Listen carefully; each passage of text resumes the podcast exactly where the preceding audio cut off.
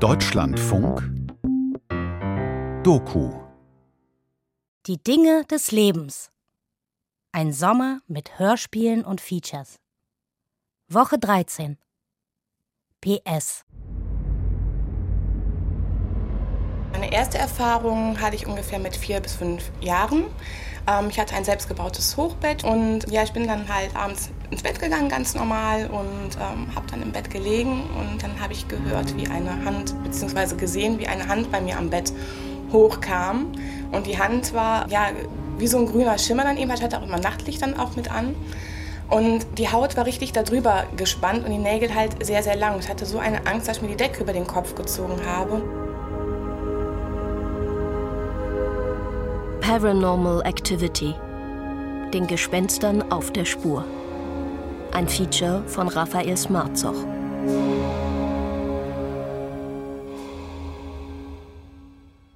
Und am nächsten Tag hat meine Mutter mich auch geweckt. Die ist dann immer die Leiter hochgekommen.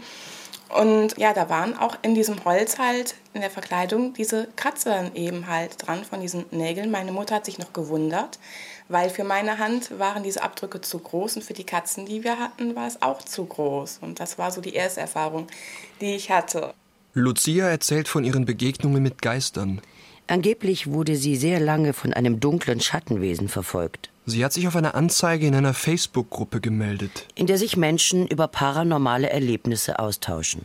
Jetzt könnte ja zum Beispiel ein Skeptiker sagen, ähm, das hast du geträumt. Sowas. Also das war so ein recht lebendiger Traum. Sowas gibt es ja. Es gibt so einen Unterschied so zwischen Traum und Real. Natürlich, ich habe auch erst gedacht dann halt, das, das kann jetzt nicht wahr sein, das kann jetzt nicht stimmen. Weil man zweifelt ja selber auch irgendwo, besonders halt, wenn man davor noch nie wirklich Erlebnisse mit irgendwas hatte. Und ähm, aber am nächsten Tag dann halt so, wo ich die Spuren gesehen habe und ich habe ja dieses Kratzen gehört wirklich. Mhm. Und dieses Kratzen, wie klang das? Ja, ich kann das gerne nachmachen. Ich habe hier einen Holztisch Ja. hier. Das war halt wirklich so. Ich habe jetzt auch längere Nägel, allerdings nicht so spitz wie die Hand, die ich gesehen habe. Das war halt wirklich so. Ja, und es hinterlässt tatsächlich auch kleine Schlieren. Ja. Und dieses Geräusch war das dann? Ja, nur noch lauter eben halt. War das rhythmisch oder war das einfach nur dieses Schlieren Das sozusagen? war einfach nur dieses Schlieren. Also wirklich nur ansetzen und runterziehen. What is a ghost? Gemeinhin würde ich sagen, ist das Wort Geist vorbehalten für Erscheinungen oder Erlebnisse, die der Mensch nicht einordnen kann, ganz generell. Aber im engeren Sinne ist es eine optische Erscheinung, dass man jemanden sieht und hinterher feststellt, das kann ja nicht gewesen sein. Walter von Lucadou zählt zu Deutschlands bekanntesten Parapsychologen. Seit 1989 leitet er in Freiburg die parapsychologische Beratungsstelle. Hier finden Menschen Hilfe, die von paranormalen Erlebnissen geplagt werden. Walter von Lucadou studierte Psychologie und Physik.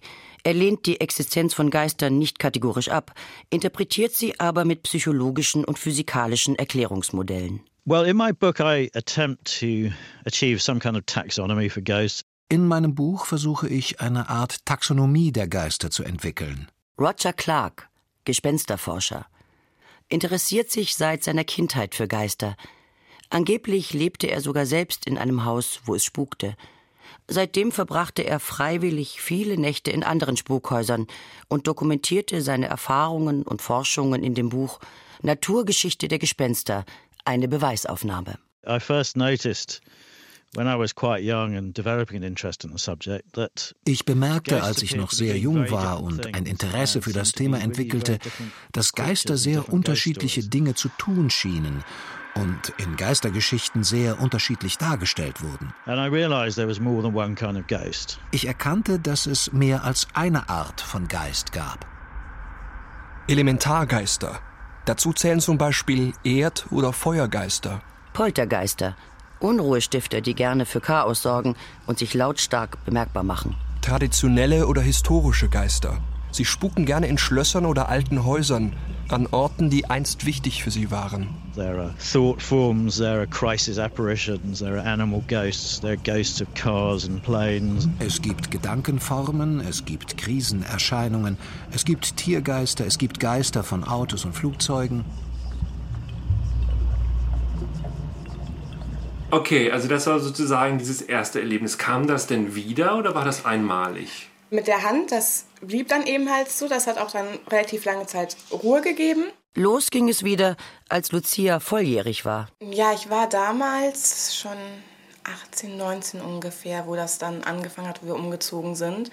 Und da sind wir auf einen alten Gutshof gezogen, beziehungsweise das waren ehemalige Stallungen, die zu Wohneinheiten umgebaut worden sind. Sehr schön zu wohnen, auch umgeben von Feldern, alles.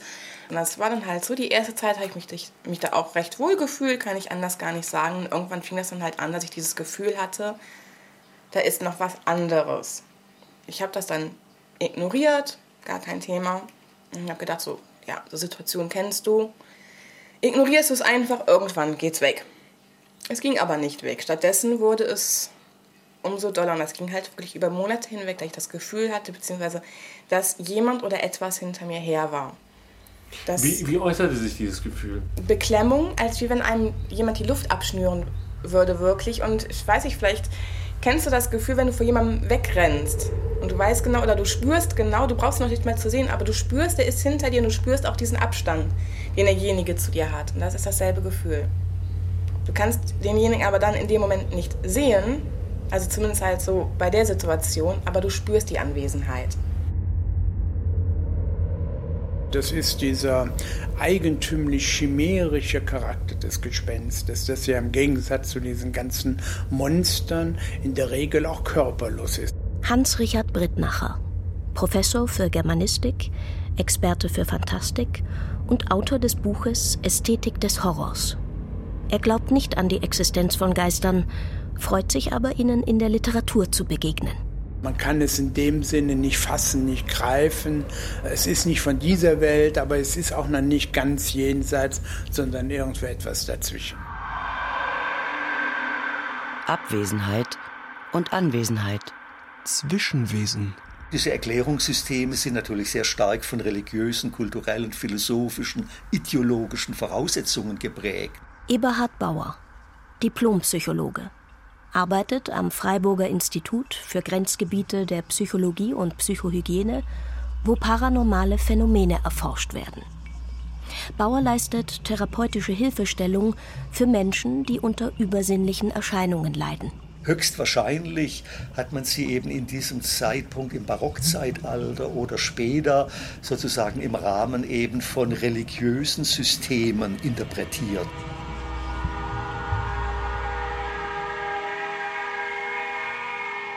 Das Christentum nicht wahr, hat ja ganz bestimmte Interpretationsangebote gemacht, wie solche außergewöhnlichen Erfahrungen zu interpretieren seien. Entweder handelt es sich sozusagen um jenseitige Bewirkungen, transzendente Bewirkungen, die meistens göttlichen himmlischen Ursprungs sind oder es handelt sich um dämonische Bewirkungen, nicht wahr, die eben in irgendeiner Weise satanischer Art sind. Und zwischen dieser Polarität bewegt sich eigentlich vieles von dem, was man in diesem Zeitraum 16., 17., 18. Jahrhundert als okkult oder übersinnlich oder übernatürlich bezeichnet. Im 18. Jahrhundert, da gibt es Gespenster, die in Schlössern spuken. Das sind sozusagen Überbleibsel oder vielleicht auch, wenn man es psychologisch interpretieren will, Verkörperung eines Schuldbewusstseins. Der Art und Weise, wie man gerade in der Französischen Revolution mit dem Adel aufgeräumt hat, das führt dann dazu, dass die Adligen mit Ketten hinter sich her durch die Schlossflure schleifen und sorgenvoll stöhnen und so weiter.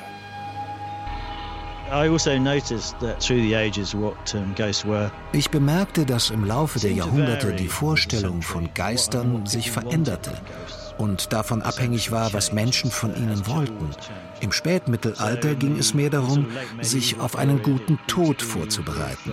Es gab Besuche von heiligen Gestalten.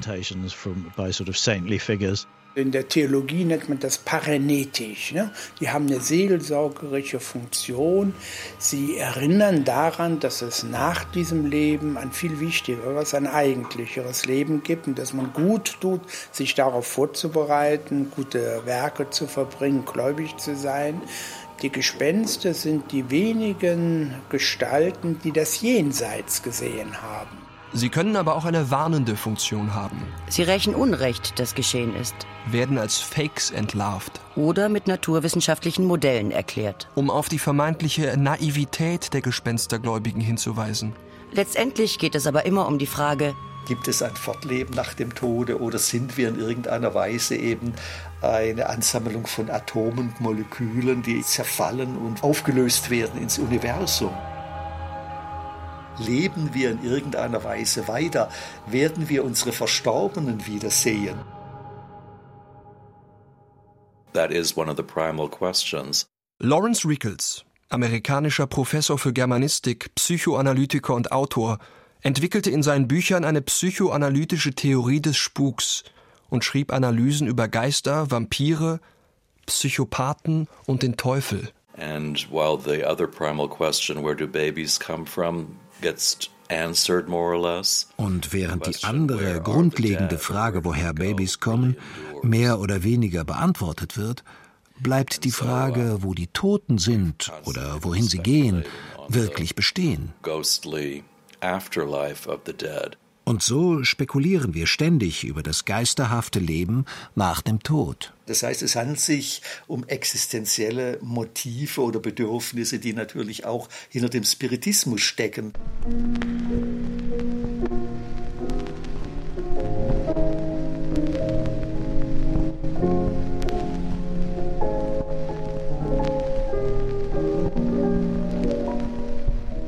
1848 gilt als Geburtsjahr des modernen Spiritismus. Es gibt sicher sozial-kulturelle Gründe dafür, warum sich der Spiritismus ab 1848 von Amerika kommend eigentlich über ganz Europa verbreitete. Im amerikanischen Städtchen Heidsville beginnen die Geister zu sprechen.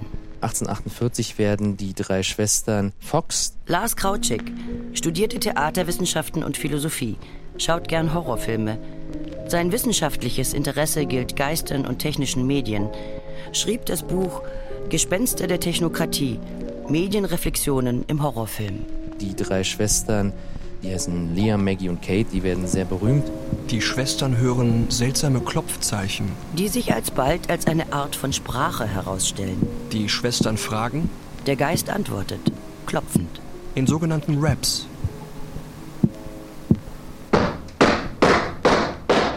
denken Sie daran, 1848 war Revolutionsjahr und so weiter, nicht wahr? Das heißt, äh, Marx hat damals geschrieben, die Zeit, als der Verstand stille stand und die Tische zu tanzen begannen. Dabei interessierten sich keineswegs dumme oder einfältige Leute für den Spiritismus. Die Physikerin Marie Curie zum Beispiel. Sie nahm an spiritistischen Sitzungen teil. Oder der Biologe Charles Darwin, die Spiritisten waren antihierarchisch organisiert und sehr demokratisch ausgerichtet. Setzten sich für das Wahlrecht der Frauen ein und hatten ein naturwissenschaftliches Interesse am Übersinnlichen. Und sicher ging es auch darum, herauszufinden, welche Einflüsse hat denn überhaupt der menschliche Geist? Nicht wahr? Wie weit lässt sich der menschliche Geist in irgendeiner Weise natürlich auch experimentell quantifizieren? Und deshalb ja, der frühe Versuch, diese psychischen Fähigkeiten einzufangen mit Mitteln der damals modernen Naturwissenschaften. Im Rahmen einer Science. Unter der Anleitung eines Mediums. Das war sozusagen ein Grundmotiv des Spiritismus, nicht wahr? Das ist besonders begabte Menschen, die Medien gäbe, die eben Kontakt aufnehmen könnten mit den Seelen von Verstorbenen. Eine Seance findet in der Regel in völliger Dunkelheit statt. Oder bei dämmeriger Beleuchtung. Das ist gut für die Atmosphäre. Die Teilnehmer sitzen im Kreis auf Stühlen oder an einem Tisch. Unter ihnen das Medium, das Kontakt zum Jenseits aufnimmt. Eine Fotografie datiert auf den 1. Juli 1913. Zu sehen ist das Medium Stanislava P. Um sie herum sitzen Menschen. Stanislava hat auf einem ledernen Sessel Platz genommen. In einer Art Kammer deren Innenraum durch Vorhänge zum Besucherraum abgetrennt wird. Ihre Augen sind geschlossen. Sie wirkt konzentriert, in Trance. Aus ihrem Mund strömt eine seltsame, nebelartige Substanz. Das Ektoplasma oder Teleplasma, manche sehen darin eben eine ganz bestimmte vom Medium ausgeschiedene Substanz, die dann wieder sozusagen eingezogen werden kann und die sich bei diesen spiritistischen Manifestationen verdichten kann zur ganzen Vollmaterialisation. Es materialisierten sich angeblich ganze Körperteile, zum Beispiel auch Köpfe. Allerdings wurden viele dieser Geistersitzungen als Fakes entlarvt. Das aus dem Mund strömende Ektoplasma wurde beispielsweise mit Tüchern simuliert, die sich das Medium in Nase, Mund und Ohren stopfte. Die Materialisierungen wurden von Helfern ausgeübt, die sich im Dunkeln des Seanceraums versteckten. Die Geister sprachen auch durch die Medien.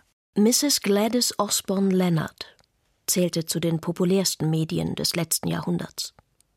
Angeblich kommunizierte durch sie ein indisches Mädchen namens Feda, das im Jahr 1800 tragisch verstorben war.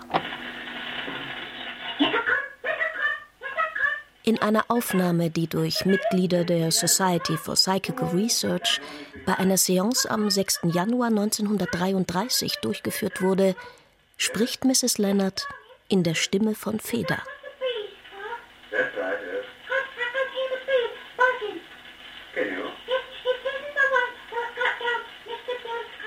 Mrs. Leonard verhalf auch dem englischen Physiker Sir Oliver Lodge zu einer Kontaktaufnahme mit seinem im Ersten Weltkrieg verstorbenen Sohn. Es sind so viele Menschen vor ihrer Zeit gestorben, im Ersten Weltkrieg und dann auch in den Wochen danach und bei dieser spanischen Grippe, dass es ein hohes Bedürfnis gab, sich mit denen nochmal zu verständigen, ihnen Lebewohl zu sagen, irgendwelche Geheimnisse von ihnen zu erfahren. Es war einer mehr im Zimmer als vor dem. Dort, abseits von der Gesellschaft, im Hintergrund, wo die Reste des Rotlichts sich fast in Nacht verloren, so dass die Augen kaum noch dahin drangen, zwischen Schreibtisch Breitseite und spanischer Wand, auf dem gegen das Zimmer gedrehten Besucherstuhl des Doktors, wo während der Pause Ellie gesessen hatte, saß Joachim. Es war Joachim mit den schattigen Wangenhöhlen und dem Kriegsbart seiner letzten Tage, in dem die Lippen so voll und stolz sich wölbten. Angelehnt saß er und hielt ein Bein über das andere geschlagen. Auf seinem abgezehrten Gesicht erkannte man, obgleich es von einer Kopfbedeckung beschattet war, den Stempel des Leidens und den Ausdruck von Ernst und Strenge wieder, der es so männlich verschönt hatte. Ein Auszug aus Thomas Manns Der Zauberberg. Mir scheint in dem Zusammenhang immer wichtig, auf Thomas Mann hinzuweisen.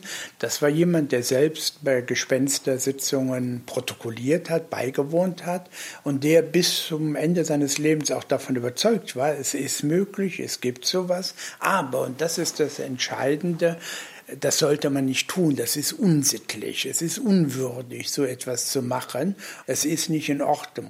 Geisterjäger zeigen sich von dieser Einschätzung allerdings unbeeindruckt. Tom Pedal ist einer von ihnen. Zusammen mit seinem Team fährt er regelmäßig an Orte, wo es angeblich spukt. Und führt dort Untersuchungen durch. Versucht Beweise für die Existenz von Geistern zu finden.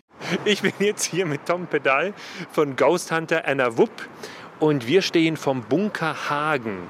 Und ähm, ja, Tom, was haben wir hier vor? Wir wollen heute hier mal so eine Erstbegehung machen.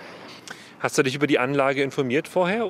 Es ist eine interessante Location, weil wir schon einen Bunker in Köln auch mal untersucht haben, wo wir auch was aufspüren konnten. Und solche Bunkeranlagen sind für uns per se interessant. Warum? Alte Geschichte, auch mit Tragödien verbunden, wie es jetzt hier ist, abwarten.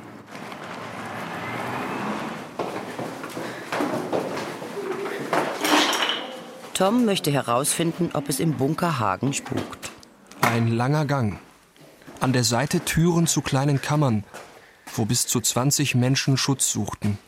Eine klaustrophobische Atmosphäre liegt in der Luft. Also es hat so was Unheimliches, ne? wenn man jetzt in den Gang hier so runterguckt. Also ich meine, was, was, ich, was mich so... Das Kopfkino kann natürlich auch dann eine Rolle spielen. Wenn man jetzt sich so vorstellt, dass jetzt kein Licht in den Nebenräumen sind, nur die gelbliche Deckenlampen, da könnte man schon so ein Kopfkino bekommen. Aber genau dieses Kopfkino versuchen wir bei unseren Untersuchungen auszuschalten.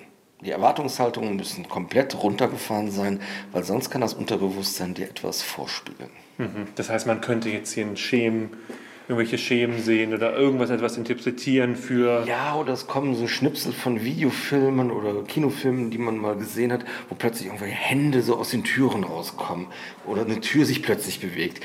Das kann dann so eine Sinnestäuschung werden. Deswegen Erwartungshaltung ganz runterfahren. Ist dir sowas selbst mal passiert, dass du ähm mir quasi einen Film gefahren hast? Ja. Eigentlich nicht. Viele Skeptiker sehen das Geisterjagen bloß als amüsanten Zeitvertreib.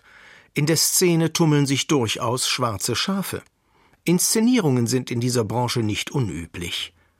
Die Beschäftigung mit dem Paranormalen wird bei ihnen zu einem unterhaltsamen Nervenkitzel, oftmals auf Kosten der Betroffenen. Komm, lass uns hier mal rein. Im Nebengang ändert sich die Stimmung schlagartig. Etwas Unheimliches liegt in der Luft. Ein Gefühl der Beklemmung, das schwer in Worte zu fassen ist. Also hier spielt das Kopfkino auf jeden Fall. Also ich finde diesen hinteren Bereich vom Gefühl her, von den Empfindungen her schon, ja, schon bedrückend. Ja, ne? Sehr bedrückend. Vielleicht ist es die Enge auch. Und wenn man sich gerade vorstellt, wie viele Leute hier Platz gefunden haben, die Panik und Angst, die einen überkommt, es gibt halt diese These auch, durch Angst wird Energie freigesetzt. Und dass sich diese Energie dann quasi auch in der Umgebung speichert, festsetzt. Mhm. Dass man die dann aufnimmt. Also so eine Art von Energie, die hier noch vielleicht schwebt, ja. herrscht. Hier wird Tom Pedal später Fotos mit speziellen Fotokameras und Tonaufnahmen machen. Wie bist du eigentlich zu dieser Tätigkeit gekommen? Äh, lange Geschichte. Ich habe als Kind habe ich äh, Erlebnisse gehabt in Luxemburg im Haus meiner Großtante, die man nicht erklären, die man wirklich nicht erklären konnte. Man hörte wirklich sehr schwere Schritte auf holzenden Treppen. Da kann man natürlich sagen, Holz arbeitet, aber das waren andere Geräusche, als wenn Holz arbeitet seitdem es eben systematische Spukforschungen gibt, seit dem 16., 17. Jahrhundert gibt es so die ersten größeren Monographien dazu, findet man eben immer wieder diese Grundtypen, die sich herausschälen, wenn man viele Erfahrungen vergleichend analysiert. Eine Phänomenologie des Spuks. Türen gingen auf und zu, obwohl da keiner gewesen ist. Viele dieser Ereignisse passieren, weil die Menschen sie als Teil der Sprache paranormaler Vorkommnisse erwarten. Vor etwa zehn Jahren oder zwölf Jahren hatten meine Lebensgefährtin und ich ein sehr einsteigendes Erlebnis gehabt, dass wir abends im Bett lagen. Wir hatten eine Wohnung gehabt direkt unterm Speicher hatten ein Hochbett und direkt über uns hörte es sich an, als ob jemand schwere Möbel über den Dielenboden schiebt. Da wir aber in einem Altbau gelebt haben, ein Haus, das auch alleine stand, in dem Altbau waren die Wohnungstüren noch mit Glaseinsätzen, sodass man sehen konnte, ob im Treppenhaus Licht brannte. Es brannte kein Licht, man hörte auch im Treppenhaus keine Schritte. Da war dann keiner. Diese zwei Grundphänomene, die man bei den sogenannten Poltergeist- oder Spukphänomenen findet, bestehen einmal darin, dass die Betreffenden über außergewöhnliche akustische Phänomene, wie zum Beispiel das Klopfen oder das Schlurfen von irgendwelchen Wesenheiten oder Geräusche, die den Eindruck erwecken, zumindest, nicht wahr, als würde da irgendwie eine Person dahinter stecken. Und es kam dann noch zu anderen Vorkommnissen, dass äh wir im Wohnzimmer saßen und dann hörten wir, dass unsere Wohnungstür aufging. Dachten wir, oh, unser Sohnemann kommt nach Hause. Die Wohnungstür ging zu, man hörte Schritte. Wir gingen dann in sein Zimmer, weil er nicht Hallo gesagt hat. Da war aber keiner. Mimikry-Geräusche nennen wir das. Diese Mimikry-Geräusche sind Geräusche, die normal vorkommen. Also die ganz normale Geräusche sind, nur ihr Kontext stimmt nicht. Also heute gibt es zum Beispiel beim Spuk, äh, dass man hört, im Nebenzimmer fährt der Computer hoch. Dann gehen die Leute rüber und hören ganz deutlich die Melodie, die da kommt von Microsoft oder was, und gucken nach und niemand ist da. Oder eben auch die Leute berichten, dass sich Objekte, also Gegenstände des alltäglichen Lebens, irgendwie regelwidrig verhalten. Du spürst die Anwesenheit. Das ist dann halt wirklich über Monate hinweg gewesen, über Wochen, über Monate dass ich nachher halt wirklich so eine Angst hatte, weil halt zum Teil auch Sachen auf mich zugeflogen kamen, wirklich. Und äh, da habe ich dann gedacht so, hm, ja, gut, okay, also jetzt nicht zugeflogen in dem Sinne, dass irgendwas den Raum geflogen ist oder so. Aber Sachen haben sich zum Teil auf mich zubewegt. Es kann natürlich auch sein, dass dann halt durch diese Angst bei mir dann eben halt, dass da halt was ist, dieser Poltergeist-Effekt dann noch zusätzlich aufgetreten ist. Poltergeister treiben allerlei Schabernack. Sie verrücken Möbelstücke, schmeißen Bücher vom Regal, schalten Fernseher und Computer an und aus, werfen Gegenstände durch den Raum. Okay, machen wir kurz hier eine Pause. Diese Sachen auf dich zugeflogen sind. Was mhm. meinst du genau damit? Also wir sehen jetzt hier ähm, Glas und das kam dann näher oder oder? Eher so die Messerrichtung. Ich habe das Messer auch noch hier. Zeig mal. Das hat meine Mutter mir danach mitgegeben. Das war das Messer. Das war dieses große lange das Küchenmesser, was du jetzt in der Hand hältst. Wir hatten halt auch eine Ablage halt eine Arbeitsplatte so wie hier. Wir haben halt früher Brot geschnitten ja. und hatten das Messer so liegen. Und dieses Messer drehte sich und kam so und dann bin ich dann nur noch zur Seite und dann fiel schon dieses Messer runter. War das mit einer schnellen Geschwindigkeit, also dass es auf dich wie zuschoss? Wenn, wie wenn das jemand nimmt und, und schiebt das halt mhm. mit ein bisschen was Kraft dann halt rüber. Und äh, da habe ich dann auch gedacht, so, hm, ja, danke, ganz nett. Und für meine Mutter war es dann halt nachher schon zur Gewohnheit, dass dann irgendwelche Sachen bei mir in der Nähe mehr oder weniger halt runtergefallen sind. Die Poltergeistfälle sind eigentlich, so sie auch hier im Institut untersucht wurden, Klassiker dafür, wie eben im Zentrum der Phänomene kein Geist steht, sondern ein sehr lebendiger Mensch eben. Forscher, Forscherinnen auf diesem Gebiet haben diese Erfahrungen ebenfalls gemacht, dass die Phänomene Poldern, der Eindruck einer Präsenz und so weiter, dass Objekte eben sich wie selbstständig bewegen, in Zusammenhang stehen eben mit bestimmten lebenden Menschen, nicht? Und dass man auch bestimmte motivationale Strukturen, also Bedürfnisse hinter diesen Poltergeistphänomenen erkennen kann. Zum Beispiel fällt mir jetzt gerade ein spontaner Fall ein, wo immer Kalender runterfielen oder anfingen zu brennen und so weiter. Und da lag das nahe, dass das was mit Zeitplanung zu tun hat und dass die Leute mit ihrer Zeiteinteilung nicht zurechtkommen und Stress haben, aber sie haben es selber nicht gemerkt. Und der Spuk zeigt es dann gewissermaßen symbolisch. Der typische Poltergeist ist ein Ausdruck von seelischen Spannungen. Der normale Spuk ist eigentlich immer so was wie ein Hinweis. Unser Beratungsvorgehen besteht ja darin, in erster Linie zunächst mal die Phänomene zu explorieren. Was berichten die Leute? Was brennt ihnen sozusagen auf den Nägeln? Und wenn man den entschlüsselt, dann findet man raus, woran es liegt. Was könnte denn das Phänomen für Sie bedeuten? Klopf, klopf, klopf. An wem klopft denn das eigentlich? Der Spuk dient dazu, die Leute gesund zu halten. In Gruselfilmen ist, wird es immer anders dargestellt, aber tatsächlich ist es so, dass der Spuk eigentlich eher die Funktion hat, Menschen davor zu bewahren, dass sie äh, psychosomatische Störungen zeigen, weil eben das Problem externalisiert wird, also in die Außenwelt verlagert wird und dort keinen Schaden anrichten kann im Körper. Also eine psychosomatische Erkrankung wäre dann ein Spuk im eigenen Körper. Ich ging eines Abends vor meinem Mann ins Bett. Er sah im Wohnzimmer fern, während ich im dunklen Schlafzimmer müde im Bett lag und gerade im Begriff war einzuschlafen.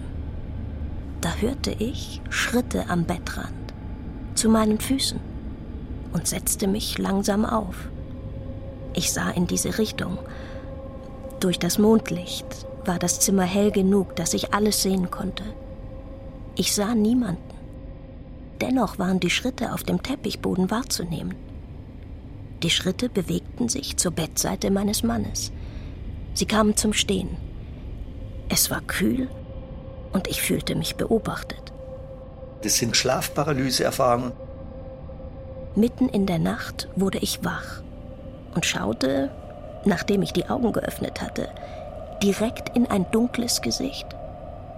Der Abstand zu meinem Gesicht war extrem gering. Ich rief mehrmals meinen Mann, da ich davon ausging, dass er es war, der sich über mich beugte.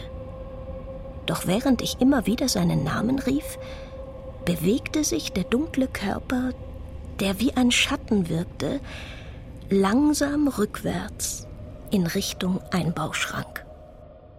Aus einem Brief, der an die parapsychologische Beratungsstelle Walter von Lukadus geschickt wurde. Also alles nur Halluzinationen? Einbildungen, die aus physiologischen und psychischen Fehlfunktionen entstehen. Menschen, die an Epilepsie leiden, spüren oftmals die Anwesenheit eines unbekannten Wesens, eines Geistes oder Dämons. Angeblich soll Infraschall auch Geisterhalluzinationen auslösen.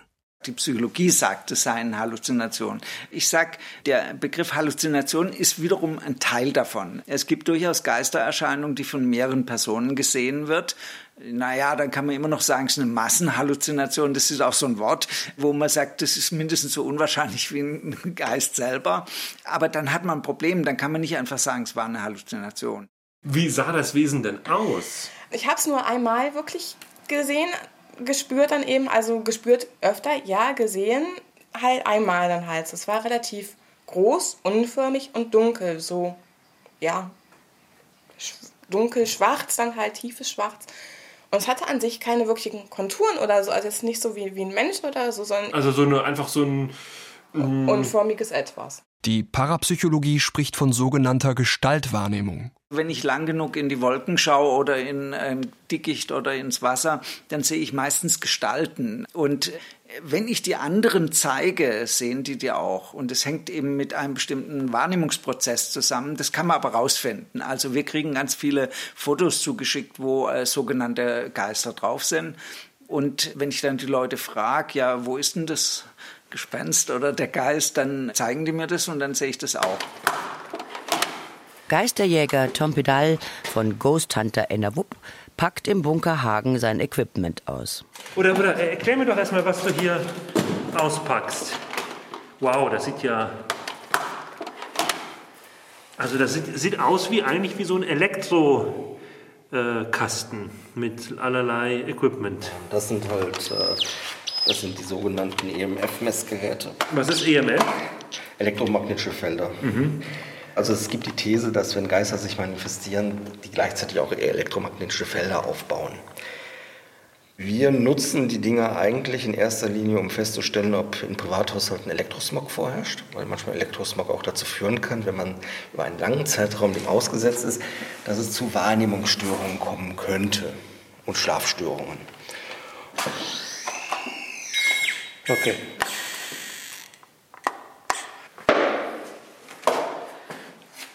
Okay, und das sind die Kameras jetzt. Mhm. Kann ich dir irgendwie helfen beim Aufbau? Nö, im Moment gar nicht. Das ist jetzt eine Kamera, die speziell umgebaut wurde. Die ist speziell umgebaut worden, ja. Wie du siehst, sind die Farben in etwa gleich, die man so sieht. Sie nimmt aber das komplette Lichtspektrum auf. Was bedeutet das genau? dass sie einfach mehr, äh, also mehr Lichtwellen aufnehmen kann, als man das menschliche Auge so sieht. Und die macht jetzt diese ähm Vollspektrum-Bilder. Die arbeitet zusammen mit einem äh, entsprechenden Zusatzlicht, damit man dann auch in der Dunkelheit dann die Fotos aufnehmen kann. So, dann machen wir doch mal Licht aus. Licht ist jetzt aus. Okay, wir nähern uns jetzt dem Gang, der von allen als unangenehm empfunden wurde. Dunkelheit. Ja, es ist nach wie vor unangenehm. Ja, es erinnert mich wirklich an die Lungenheilstätte Grabosee hier, aufgrund der Türen, die so offen stehen. Dann ist es halt auch stockduster. Ja.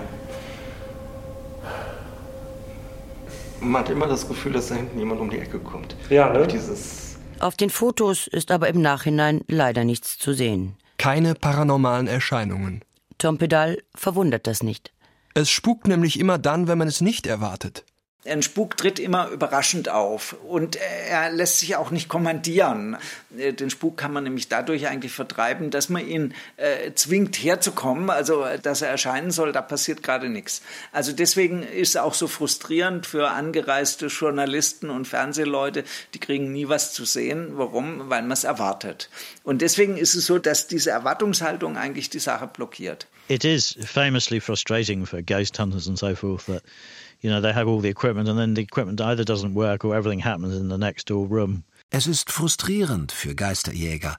Sie haben diese ganze Ausrüstung und dann funktioniert sie entweder nicht oder alles passiert im Nebenraum.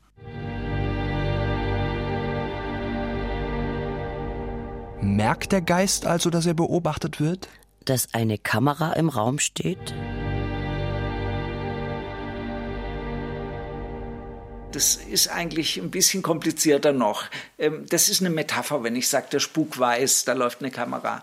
Ich würde jetzt das mal wirklich theoretisch so formulieren, ich würde sagen, das System ist so gestaltet, dass durch die Kamera so in das System eingegriffen wird, dass man einen kausalen Prozess nachvollziehen könnte oder isolieren könnte. Der Spuk ist aber gerade kein kausaler Prozess. Das heißt, bei Spuk, aber auch bei anderen paranormalen Phänomenen werden keine kausalen Prozesse verwendet, obwohl die Leute es immer glauben, aber das haben wir wirklich rausgekriegt. Das sind sogenannte Verschränkungszusammenhänge. Der Begriff stammt aus der Quantenphysik und beschreibt die Wechselwirkung zwischen zwei Teilchen, die ihr Verhalten gegenseitig beeinflussen können, obwohl sie nicht am selben Ort sind. Der Physiker Albert Einstein sprach von der sogenannten spukhaften Fernwirkung. Liebe ist ein Verschränkungsphänomen. Improvisierende Musiker können miteinander verschränkt sein oder Fußballspieler. Plötzlich kommunizieren sie wie von Geisterhand perfekt miteinander. Teamgeist. Gibt es denn auch eine Verschränkung zwischen Psyche, und Materie? Das ist überhaupt nicht auf die Physik beschränkt, sondern das ist ein systemisches Modell. Man denkt ja immer, was auch natürlich nicht ganz korrekt ist, dass das Substrat der Physik die Materie ist. Aber was ist Materie? Ja, also das ist schon mal eine große Frage. Also es hängt nicht vom Substrat ab, sondern es hängt von der Struktur des Systems ab. Und da kann man eben sagen, gibt es eben in der Psychologie vermutlich viel mehr beschreibbare Systeme, die man auch experimentell untersuchen kann, die solche Verschränkungszusammenhänge aufweisen. Und das ist was ganz Normales. Und der Spuk ist nur eine besonders eklatante oder auffällige Form davon sind Geister und Spukerscheinungen also quantenphysikalische Phänomene. Diese psychischen Systeme verhalten sich so, als ob sie von irgendwelchen intelligenten Wesenheiten herrühren. Nicht wahr? Aber diese Form stammt von uns selbst, aus unserer eigenen mentalen Struktur, die eben die Tendenz haben, sich so zu verhalten, als würde man einem Gegenüber sich befinden. Deshalb eben auch ja diese Versuche, den Geist oder die Geister anzusprechen. Aber man spricht, das wäre meine Interpretation sozusagen, mit sich selbst. Ganzen Techniken, mit Geistern Kontakt aufzunehmen, gibt es Folgendes zu sagen. Da gibt es ja die unterschiedlichsten Techniken. Alles Mögliche wird da gemacht. Gläserrücken. Ein umgedrehtes Trinkglas das inmitten eines Buchstabenkreises platziert ist.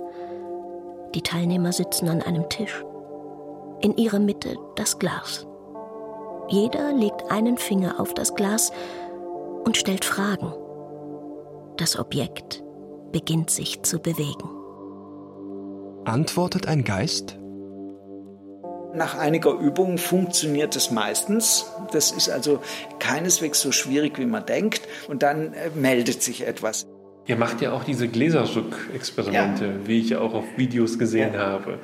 Ähm, wie stehst du dazu? An sich denke ich, dass es schon sein könnte, dass jemand am Tisch sitzt. Eine verstorbene Seele? Bist du alleine hier?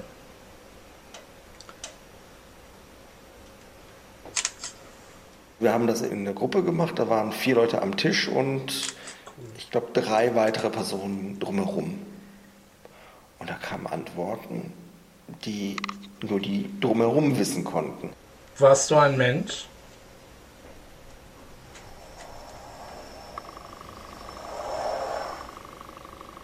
Eine männliche Person?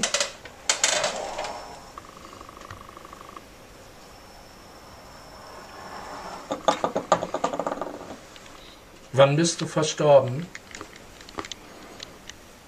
56? 1726. 1626, ist das richtig? 1726.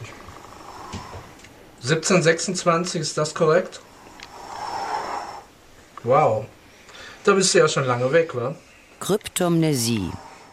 Informationen, die vergessen worden sind und unter bestimmten Bedingungen wieder auftauchen. Die meisten Psychologen, die das untersucht haben, die wissen, da melden sich unbewusste Vorgänge. Ein früher Pionier der parapsychologischen Forschung, Rudolf Tischner, Arzt und Forscher, sprach von dem Steigrohr des Unbewussten und des Unterbewussten. Sehr plastisches Bild, dass dabei Themen wieder nach oben treten können, die sozusagen verdrängt sind oder total vergessen sind. So, und dann hast du mir noch erzählt, dass du ein Ouija-Board hast. Ja.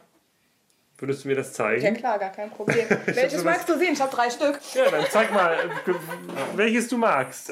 Ein Ouija-Brett. In der Regel ein Holzbrett, auf dem das Alphabet abgebildet ist. Mit einem beweglichen Zeiger, auf den die Finger aufgelegt werden, steuert man die Buchstaben auf dem Brett an. Es ist ja im Grunde genommen, sage ich jetzt mal, also ich vergleiche das Board halt immer wie mit einer Art Chat dann eben halt wo man halt auch reingeht, begrüßt erstmal nett in den Raum rein und ja, dann meldet sich halt entweder einer bei einem oder nicht. Ähm, also das heißt, mit Chat meinst du in, in Internet-Chat? Genau, genau, das meine ich. Wenn man halt chatten geht oder zumindest noch die alte Art von chatten, man weiß ja auch nicht, wie man da an der anderen Strippe hat, wenn man da mit jemandem schreibt. Menschen agieren dort, die körperlos sind und das hört sich schon sehr nach Jenseits an. Das Internet als jenseits des 21. Jahrhunderts? Ein digitales Reich der Geister? Leben die dann auf einer virtuellen Ebene, also virtuell heißt ja prinzipiell etwas, wo man sich nicht sicher ist, ob es tatsächlich so ist oder ob es nicht so ist. Und das ist ja dann die Qualität, die auch Geister haben. Wenn man mit dem Board arbeitet oder so, dann findet ja auch eine Kommunikation halt statt und das Board dient dann halt in dem Moment als Tastatur. Wissen, dass Geister irgendwie da sind, aber doch nicht da sind. Und sie sind virtuell und das Internet in dem Sinne auch. Für die Kulturwissenschaftlerin Sabine Döring-Manteuffel ist das Internet eine okkulte Parallelwelt. Was wortwörtlich gemeint ist. Sie spricht von Inhalten im Netz, die nicht auf ihren Wahrheitsgehalt überprüft und von Autoren verfasst werden, die sich hinter Pseudonymen verstecken und ihre Identität verschleiern.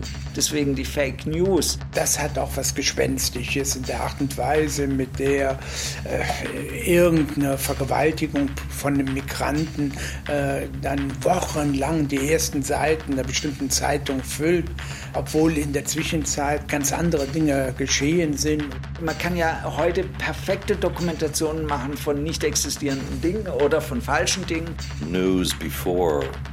Nachrichten und Fake News wurden schon vor Donald Trump als möglicherweise manipuliert aufgefasst. Und erst recht mit dem Aufkommen der Live-Medien.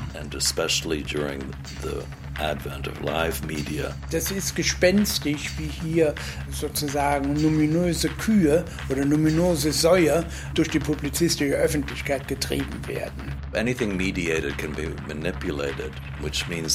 Alles, was übertragen wird, kann manipuliert werden. Wir müssen, wie bei dem Geist, uns entscheiden, ob wir ihm eine hypothetische Realität zusprechen oder sie widerlegen. Die Nachrichten als gefälschte Nachrichten zu dementieren, bedeutet letztendlich, wirklich an die Nachrichten zu glauben. Jacques Derrida betonte, dass wir, wenn wir Fernsehen und uns jemand aus Kabul einen Nachrichtenbericht sendet, diesen Bericht so akzeptieren müssten, wie das Wort Fleisch werde. Es geht um Glauben. Entweder man glaubt an Geister oder einen Dämon, mit dem man in Kontakt steht, oder man dementiert ihn. Aber man verlässt niemals den hypothetischen Raum seiner möglichen Existenz. There are all sorts of examples, you know, mobile phones, messages from the dead. Es gibt alle möglichen Beispiele. Handynachrichten von Toten, nicht identifizierte Nummern. Unidentified numbers, people being buried with their mobile phones. Menschen, die mit ihren Handys begraben werden. Sobald das Telefon klingelt, wenn da jetzt zum Beispiel am Handy steht, anonymer Anrufer, gehen die meisten eh schon nicht mehr dran, weil sie sich denken so, ah, das könnte ein Trick sein, Trickbetrüger oder irgendwas. Wenn es irgendwas Wichtiges ist, sollen die mir schreiben. Ich gehe da lieber mal nicht ran. Und da fängt schon der erste Angstfaktor an zu wirken. Zwischen 1981 und 1983 dokumentierte Manfred Boden weibliche und männliche Stimmen, die regelmäßig seine Telefongespräche störten.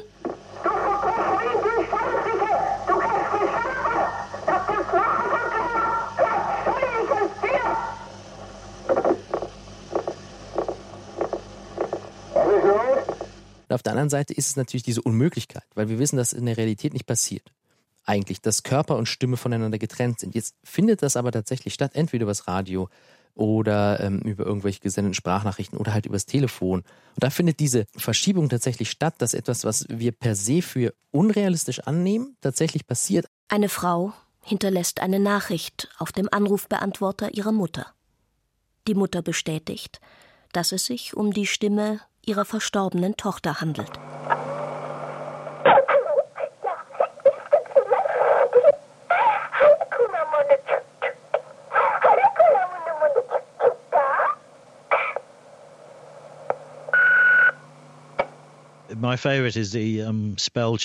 Mein Favorit ist die automatische Korrekturfunktion, die Menschen zu einem vergrabenen Körper im Keller lotst. Das ist so wie die Rechtschreibprüfung von Word für Windows. Es gab schon immer eine Art seltsame Verbindung zwischen Technologie und Geistern. Sind technische Medien Schlupflöcher für Geister? Weil es um Kommunikation geht natürlich.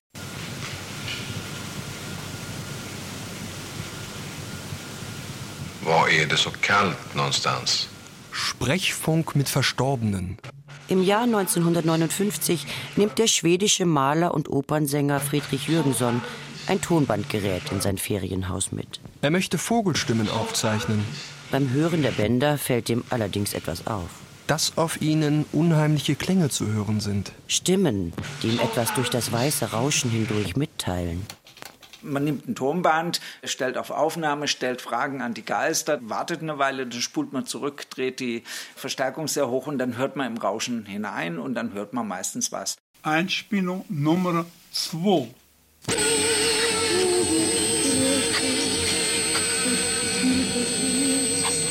Du wirst sprechen, lieber Fred.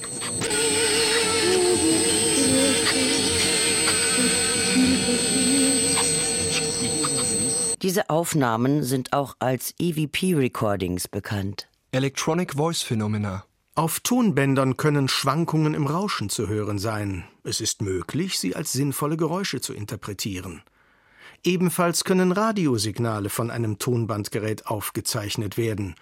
Auf der Aufnahme sind dann später Wort- und Musikfetzen zu hören, angeblich Geisterstimmen. Manche verwenden auch ein Radio, wo sie zwischen zwei Sender einstellen.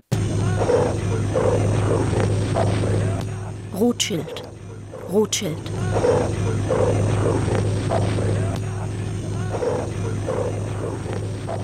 Ein letzter Versuch im Bunker Hagen mit den Geistern in Kontakt zu treten. Wenn sie sich schon nicht auf Bildern zeigen.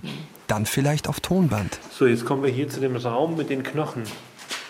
Wollen wir hier mal äh, diese Tonaufnahme machen? So, genau. Was machst du jetzt? Ich mach mal ein Tiergehört gerade mal an. Soll ich dieses ähm, ähm, den Gaussmaster? Genau, den Gaussmaster. Pardon, genau, das Messgerät. Mal in die Hand nehmen. Genau. So ist es. Und jetzt muss man es gedrückt halten? Nö, brauchst nicht. Jetzt ah ja, einfach nur so. Okay. Also wir machen am Anfang halt meistens so ein äh, passives Sit-In, nennt sich das, wo wir einfach ganz ruhig werden und hören, was so an Umgebungsgeräuschen da sind und das unsere Sinne so auf den Raum einspielen lassen. Ist ja ganz ruhig hier unten.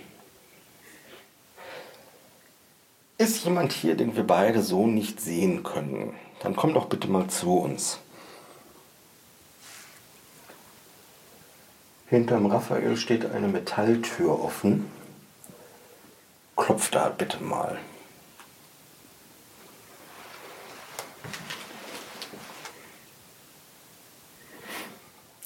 Wir haben gehört, dass hier hinter einer Wand Knochen liegen sollen. Wir wissen aber nicht, ob es ein tierisch von einem Tier sind oder ob sie von einem Menschen sind. Sollten sie von einem Menschen sein und die Person eventuell anwesend sein, dann mach dich bitte lauthals bemerkbar durch ein Klopfen oder eine Berührung bei uns beiden.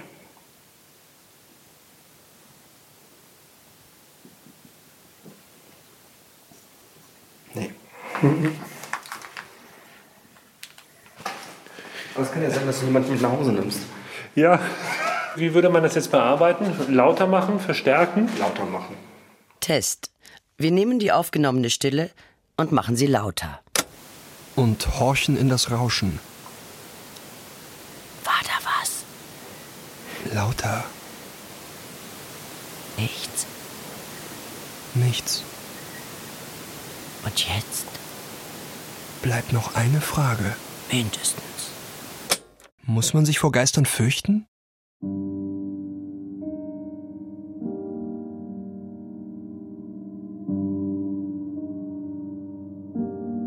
Diese schwarze Gestalt, ich meine, es gibt ja auch so Erlebnisse, dass man so etwas im Augenwinkel sieht oder so etwas, sowas hast du auch dann gehabt. Ja, natürlich. Also das habe ich heute eben halt auch noch größtenteils.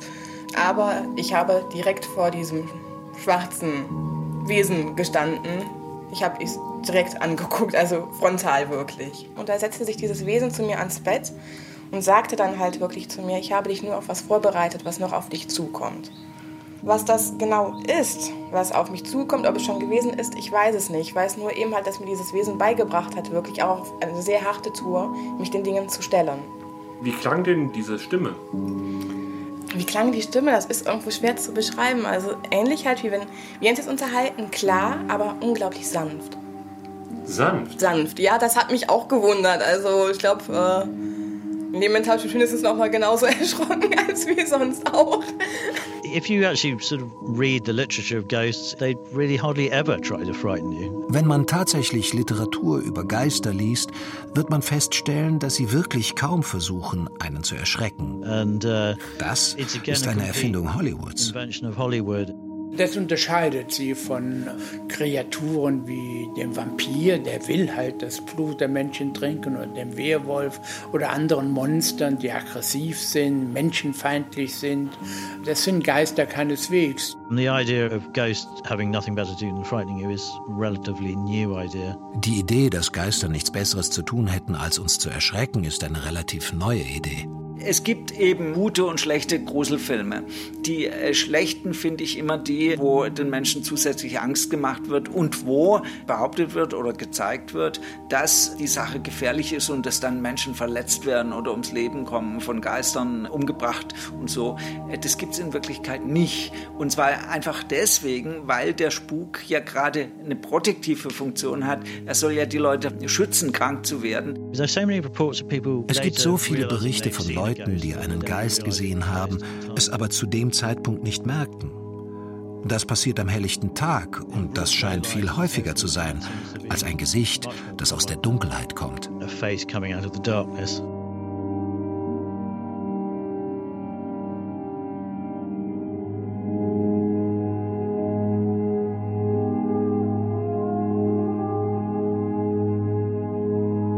Paranormal Activity. Den Gespenstern auf der Spur. Ein Feature von Raphael Smarzoch. Mit den Parapsychologen Walter von Lukadu und Eberhard Bauer. Den Germanisten Hans-Richard Brittnacher und Lawrence Rickles. Dem Geisterforscher Roger Clark. Dem Geisterjäger Tom Pedal. Dem Medienwissenschaftler Lars Krautschik und der Geisterzeugin Lucia. Es sprachen Justine Hauer und Marius Bechen, Volker Niederfahrenhorst, Bruno Winzen und Sigrid Burkholder. Ton und Technik Ernst Hartmann, Gunther Rose und Roman Weingart. Regie Susanne Krings. Redaktion Klaus Pilger. Produktion Deutschlandfunk 2018.